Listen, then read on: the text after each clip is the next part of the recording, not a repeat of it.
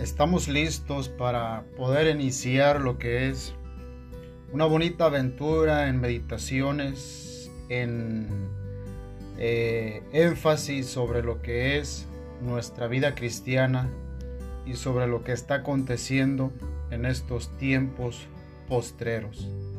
Realmente me, me interesa, me preocupa lo que estamos viviendo para esta generación como Jesús lo dijo.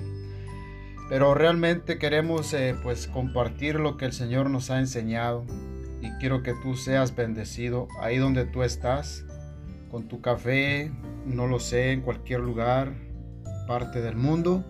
Ahí vamos a bendecir tu día y esperemos que sea de bendición este espacio. Dios te bendiga.